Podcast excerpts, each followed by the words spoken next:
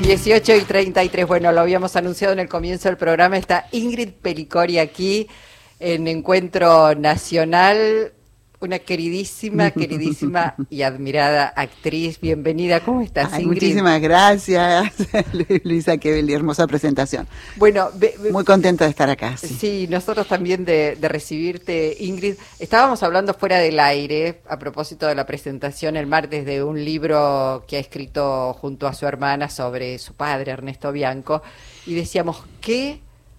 Qué hombre increíble. Vos, bueno, lo recordás y este, admirás si querés como hija, y quienes lo hemos visto eh, en televisión, en películas, en teatro, como un gran, un gran actor argentino, ¿no? Decías que se están cumpliendo 100 años. Sí, eh, papá nació el 20 de junio de 1922. Mm. Eh, así que este, este, es el centenario. Y, y, bueno, nosotras, o sea, mi hermana Irina tenía 10 años cuando papá murió, yo tenía 20. Entonces también todo esto fue enterarnos nosotras de cosas. Primero todo ocurrió porque estaban las carpetas que cuando murió mamá encontramos en su casa cantidades industriales de carpetas con reportajes, notas, críticas y bueno, eso fue un poco lo que nos inspiró al espectáculo teatral que hicimos de toda la familia porque las notas también incluían a la familia materna, que eran todos actores, mi mamá Iris, Alonso Tito, Alonso Pola, Alonso con sus cónyuges de aquellas épocas que eran la familia María Rosa Gallo, Valdo Dragón, bueno, todos. Entonces hicimos la obra de teatro. Y luego, bueno, vino la pandemia, entonces en casa, primero escribimos un guion también de cine sobre toda la familia que después de mucho trabajo y todo, lo presentamos al Inca, lo aprobaron, ya lo rodamos, estamos en montaje. Ah, ah mira, no, se pierde nada. no, no, no. Y después, bueno, como teníamos mucho material, porque para la obra de teatro hicimos como 20 reportajes, a gente que nos hablara de papá. Bueno, ahí desde las casas y por Zoom hicimos otros 20 más, eh, para que nos contaran a nosotros y al futuro quién era papá, ¿no?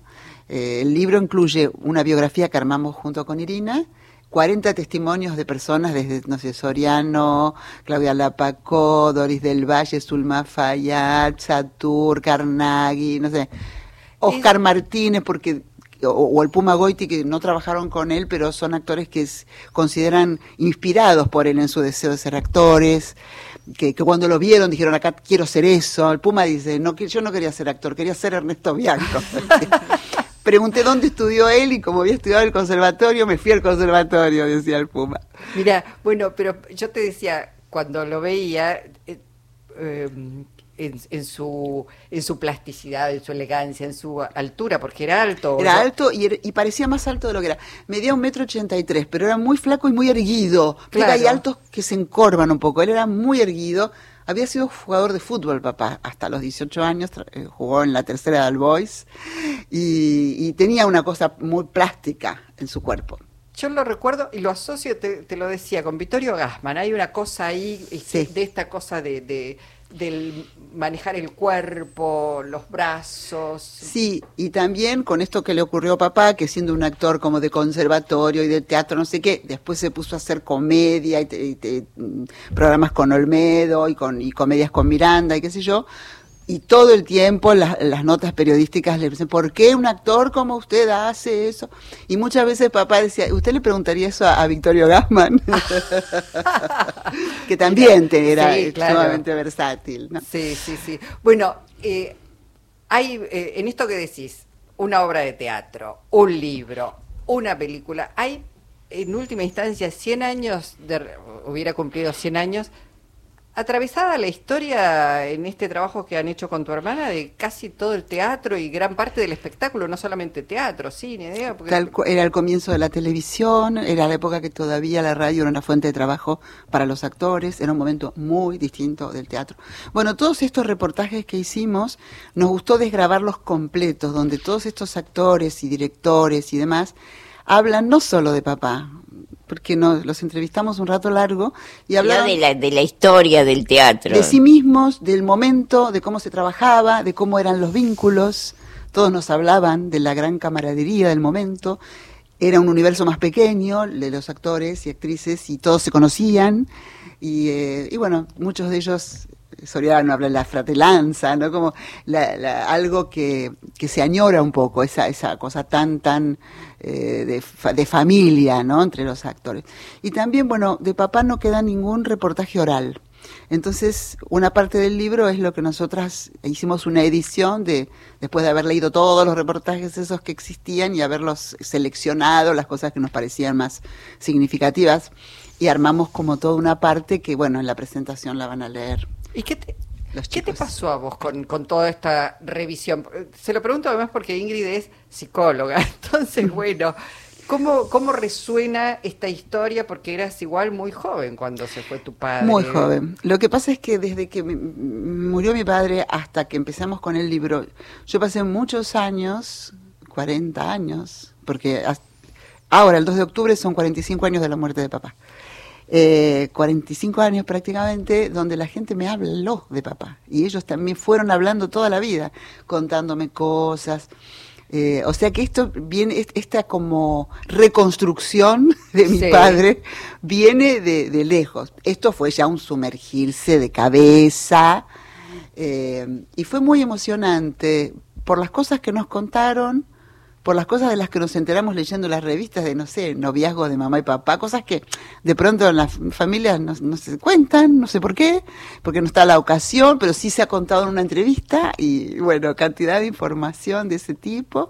Y después, bueno, la disposición y la emoción que tuvieron todos estos actores y actrices de, de hablarnos de papá a tantos años de su muerte, algunos emocionados, nos dio una idea de, de- de la dimensión de lo que él les eh, había dado. Y un orgullo, ¿no? Además. Sí, bueno, ese orgullo inmerecido, porque la verdad que uno no Y participa. claro, digo, de- no, no era cualquier actor, era Ernesto Bianco, ¿viste? Y entonces era un actor de esos... Pero te hacía un clásico y te hacía Sí, una comedia claro. y te hacía un pero, sketch. pero, pero era una institución en sí misma. E- Él era alguien Sí. muy importante para el teatro argentino. Entonces todo eso, eso es lo que vos estás recibiendo y lo que recibiste durante todo este tiempo, porque es hablar de alguien que era muy importante. Muy, y además muy murió muy joven y muy de golpe, y eso también generó Sí, un shock. Un shock. La verdad que sí, sí, sí, sí, sí. Todos nos, nos han hablado también todos de eso, ¿no? De lo que significó la muerte de papá, como una orfandad en ese momento. Porque papá murió con 55 años, o sea, era mucho más joven Tenía que yo para dar, ahora. claro. Pero tenía algo para todos como de figura de referencia, de padre, un poco de padre. Sí. Eh, ¿Y él cómo era? como padre o en, la- Sí, en sí, casa. en- en casa. Mira, eh, yo tengo eh, muchos recuerdos del padre de infancia porque era como muy juguetón y muy lúdico y tenía, bueno, son cosas que cuento en la obra de teatro, gestos de pronto le gustaba sorprender con, con no sé, con, con eh, tenía un modo de, de- de querer dar alegrías, este, qué sé yo, por ejemplo, yo me enteré mucho después que cuando yo juntaba figuritas, él parece que compraba montones de, de paquetitos y armaba unos con justo las que me faltaban, ponele, ¿no? No, sí, Yo- ese tipo de cosas. Yo no podía entender, yo le decía, ¿y dónde las compras vos? Porque justo las que él me compraba siempre eran las que yo no tenía. Sí, la verdad que te Un hicieron mago, una, un mago. de una dulzura, una dulzura genera- increíble. Yo digo eso un poco, lo digo en el libro, porque en el libro además de estos testimonios hay uno de mi hermana y uno mío. Y yo digo eso, ¿no? Como que él tenía eso que, que le gustaba, además de lo que daba, dar un plus, dar como la, la idea de que la vida podía ser mágica, ¿no? Este, dar, darle un plus de, de alegría. Bueno, ese fue el padre de la infancia, tengo muchos recuerdos. Y después el padre de, los- de la adolescencia se me complicó un poco porque él era muy celoso. Eso te iba a decir. Tema novio, mm, no, eso ¿Te vio trabajando? no, nunca. No, no, no me vio. Yo estaba estudiando teatro y estaba ensayando la primera obra cuando él murió. Mm, Yo estrené en enero del 78 y él murió en octubre del 77. claro, mira. Pero no, bueno, él tampoco estaba entusiasmado con que fuera actriz para nada, pero que no, no se podía oponer. Claro, una familia, padre y madre, digamos, por por, todos lados. Claro, pero no, no, le- no, él de- tendría esa, esa cosa italiana de, de pensar, la nena no. Sí, no, creo que en ese caso era un poco más lo de... yo había sido muy buena alumna, muy era como para ellos evidente que yo me iba inmediatamente a hacer una carrera universitaria y Claro. asegurarme el futuro. En cambio arro- me arrojé a esta cosa azarosa, impredecible. Donde te ha ido, si uno recorre tu trayectoria, claro. Te ha ido Sí, formidable. Sí, sí, pero creo que un poco eso le pasaba a papá, eh, la idea como decir, uy, este, este trabajo que es tan azaroso, que es tan Sin claro. relación de dependencia, sin continuidad. Que puede No, ser- a veces para no. la nena no, para la nena no, universidad, de universidad. Claro, sí, sí. Igual no, creo, creo que era más mamá la que no quería que yo fuera actriz, él, ¿qué iba a decir? Bueno, ahora vamos a. eh, Está Ingrid Pelicori, la escuchan, eh, cumplimos con los compromisos y seguimos y vamos ahora a ella, a su etapa de actriz. Está haciendo. De no para, no para. Qué suerte, qué suerte, pasada la pandemia, que no pare.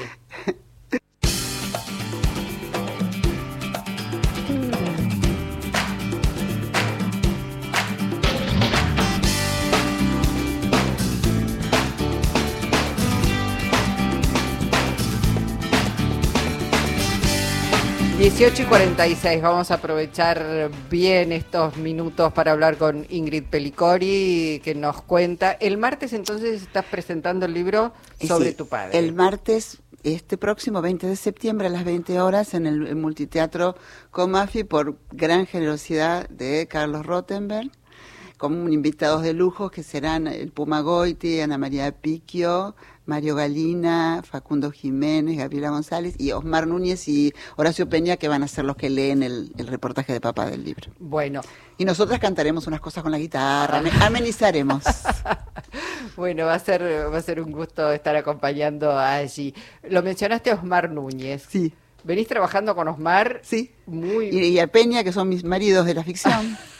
Sí, los dos. Unos y otros. Los Sí, dos, porque, sí, con, sí. Porque, porque con Horacio hiciste toda la serie de, de, montones de Nora, de, de Nora. Sí, de Nora, Decadencia, Polvoé, por, Perlín por eso. muchas- Y con Osmar hace el Ibiul Hicimos y, y, y todas las tragedias hiciste. Agamenón, sí. Agamenón, Sí, sí, por sí. eso. Bueno, ahora qué qué estás haciendo? Estás haciendo de todo. Digamos, lo concreto, concreto ahora sería, el 4 de octubre reponemos La débil mental, basado en la novela de Ariana Harwicz, que fue una idea original de Cristina Vanegas, que lo dirigió Carmen Valiero y estamos ahí junto a Claudia Cantero. Eso va a ir los martes. Estuvimos haciendo una temporada, tuvimos que parar por un compromiso de Claudia. Reponemos el 4 de octubre en Área 623. Martes 4 de octubre. Y de ahí los martes de Bien. octubre y noviembre. Y estamos haciendo con Leonor Manso y, y con Carolina Tejeda Cae la Noche Tropical, que hicimos temporada en el San Martín y que ahora a través del San Martín vamos a hacer una gira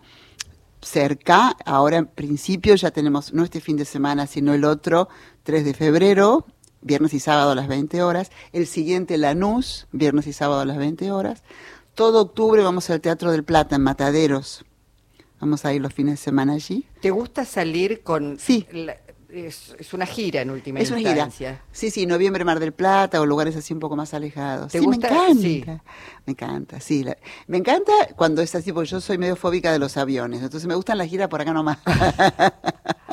Claro, que no, que no te lleve a, a volar demasiado. sí, sino- pero es linda la experiencia. Y además esta es una obra que amamos, la hacemos hace un montón. La están haciendo a sala llena, además. La hicimos a sala llena siempre. Es una obra que, que además es- eh, tiene muchas cosas, porque es un gran autor, al mismo tiempo es, es popular, al mismo tiempo es una obra de la literatura, eh, tiene una llegada sensible muy, muy, muy importante con, con el público y la disfrutamos muchísimo. Así, ¿de qué, de qué va? Qué, ¿Qué es el cuentito de Cae la Noche? Bueno, es, son dos hermanas muy mayores. Yo diría, eh, bueno, una de ellas vive en Río de Janeiro, la otra la va a visitar porque ha muerto su hija.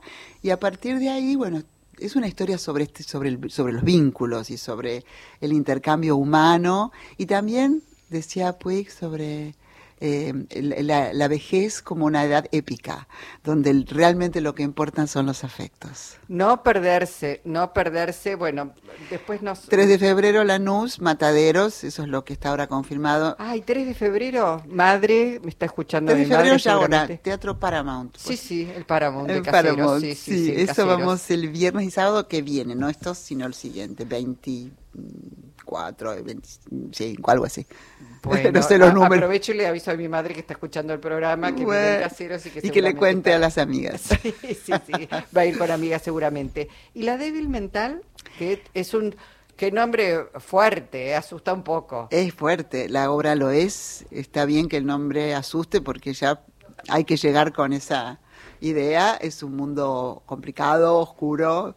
Es una autora así, que es Ariana Harwicks, que, de la cual ya se han hecho varias es muy buena autora, es muy buena autora. Yo vi Precoz de ella y es una maravilla. Tal cual, sí. Yo también vi Precoz, bueno, también se hizo, Precoz la hizo Julieta Díaz, se había hecho Matate Amor, la hizo Erika Rivas. Y bueno, y También es sobre vínculos, pero... Sí, vínculos un poco más asfixiantes y tortuosos es una, es una relación entre una madre y una hija, pero una relación eh, muy simbiótica, también hay mucho humor, un humor bastante negro, eh, pero ácido, pero que es lo que lo vuelve eh, humano también. Y, también hay algún modo del amor, también hay algún modo del amor. Mm. ¿Dónde va a ir eso? En Área 623, que era donde antes era Pacheta, ah. Pasco ah, y México cerca de mi casa, por suerte. Bueno, iremos iremos contando en la medida que se reestrene y que vayan girando, nos eh, acercás las coordenadas y las vamos difundiendo desde aquí. Muchas eh, gracias. dos cosas pensaba, vos llegaste a hacer teatro abierto. Sí, año 81 y año 82. 81 en una obra de Pacho Donel, justamente, que escuché que recién venía la publicidad de su, programa. No, digo esto porque, bueno, Teatro Abierto tuvo que ver mucho con un momento histórico también de la Argentina y de nuestra cultura. Y pensaba, ¿qué, es lo que te dio, en última instancia, el teatro, el espectáculo, el cine, la televisión, en esto de ir formándote como ciudadana? Eh, ¿Entendés que de ahí sacaste herramientas, elementos como para tener una comprensión de, la realidad del mundo? De algún modo sí, porque mm, quizás la experiencia de teatro abierto en particular, y siendo yo muy joven cuando estuve allí, me, quedó para siempre esa marca de ese deseo de, de, que el teatro tenga una función social, ¿no? Eso, eh, porque lo palpé que, es posible, ¿verdad? También participé en Teatro por la Identidad muchas veces. Y, Sin bajar de pronto una línea, que sea sí, una herramienta movilizante para empezar a mirar de otra manera una realidad. Tal cual. Y también muchas veces en los materiales hay siempre una mirada política. Me interesa eso y, además en nuestra historia en particular el teatro tuvo siempre un, papel importante en las luchas políticas. Eh, y, me parece que tienen todo que ver. Mm, claro, sí, sí, La verdad que sí. La verdad que sí. Televisión, no, ¿te gusta poco? Hay poca ficción, no existe. No, tampoco nunca hice mucha cuando había tampoco tanta. No, la televisión, qué sé yo, he tenido lindas oportunidades, una época cuando estaban María Hermina Avellaneda y se ensayaba, me gustaba mucho Después, bueno, sí, tuve la suerte también de trabajar en programas como Vulnerables o Farsantes. Ay, esa policía que hacías. Una mujer policía tremenda que lo tenía los cascotazos a Gustavo, Garzón. Nos divertíamos muchísimo. Eh, pero la verdad que yo con la tele no, no, siempre digo un poco eso, no nos hemos, no nos hemos deseado demasiado, ni la tele a mí, ni yo a la tele, digamos. Pero por porque hay poca ficción o porque en realidad lo que se hace no te no te no te interpela vos como actriz te parece no son como circuitos en un circuito en el que nunca tuve el deseo y cada vez cada vez que estuve como un tiempo largo después la verdad que no no. A ver eh, hay cosas que dije que no y hay cosas que hubiera querido hacer y no me llamaron es decir no no no nos encontramos demasiado Pero aparte vos sos una actriz de teatro. Pero yo soy una actriz de teatro. Sí, y eso, es el y eso es teatro. fundamental en tu vida. Sí, lo mío es el teatro. No tengo un deseo puesto. Lo que pasa es que actuar me gusta, entonces de pronto me toca algo en televisión atractivo y, y lo hago y con ganas. Sí, mujeres asesinas. Sí, claro. Hay, hay bueno, al- algunos asitos, desafíos Sí. que son interesantes. Sí, o en farsantes, que era borracha, que era esposa de Julio Chávez borracha. Sí. Digamos que, que había una posibilidad de juego, pero no, no, yo estoy muy focalizada, muy, muy, muy focalizada en el teatro. Mi espacio es, es ese, el lugar donde yo disfruto de verdad profundamente del trabajo, que, que se ensaya un montón, que se puede probar, que los géneros son variados, que uno no tiene por qué atarse al naturalismo y que además como es menos masivo se pueden tocar otros temas con otras complejidades, más poéticos también, más experimentales también. Y después que el teatro es un ritual, estamos todos juntos en el mismo momento, hay ahí una mística, aunque uno no la tenga muy presente. Sí, es que es una ceremonia, es una ceremonia de, de un juego que se da entre los actores y, y- Y el y el público. Y esa además- energía que va y viene. Sí. Además ese encuentro humano, ¿no? De estar todos juntos así, sosteniendo algo eh, cada día, ¿no? El cine o la televisión no, no tenés tanto esa sensación. Sí, hay un equipo, por supuesto, pero eso de que todos juntos a la vez estamos sosteniendo esta, esta ficción, este momento, ¿no? Y, Y con ese público ahí, además. Se siente eso. Se- claro, sí, sí. eso para mí es algo muy, muy bello. Creo que es Alain Badiou dice que el teatro es la forma estética de la fraternidad, algo así, ¿no? Para mí hay algo de eso que se juega en el teatro que es un poco irreemplazable. O sea, el otro es lindo porque es actuar también y me gusta, pero hay un montón de cosas que son del teatro y que no están en los otros lugares para mí, ¿no? Mm. Eh, ¿Hay ganador del libro? ¿Lo decimos? Sí, hay ganador del libro de Eduardo Galeano, Mujeres, se lo lleva Héctor García 599, termina su documento, pasás por Maipú 555. Bueno, hoy nos visitó, nos visita Ingrid Pelicori. Eh, hoy no hacemos el cierre romántico porque no está Corujo, sí. pero hoy sí, Ingrid, le pedimos que eligiera ella un tema musical para irnos. ¿Qué elegiste? Yo elegí uno de Leodán porque yo de chiquita amaba a Leodán. Ay, qué Y lindo. que es este, ese, creo que se llama eh, ¿Hay amor divino? o ¿Cómo te extraño mi amor? No sé cuál es el Ay, título y cuál es el estribillo. como te extraño, pero se lo conoce también como Hay Amor. Divino. Ah, ah, Ay, bueno. amor divino. Oh, bueno, Ingrid, gracias por No, haber venido. por como favor, a un ustedes. gusto, ¿eh? Muchísimas gracias por todo a ustedes. Ingrid Pelicori, nos vamos, volvemos Nos vamos. el... El lunes a las 5 te quiero acá. Acá estaremos Sí, a las sí. 5. Buen fin de semana para todos y nos vamos con Leodan. Cómo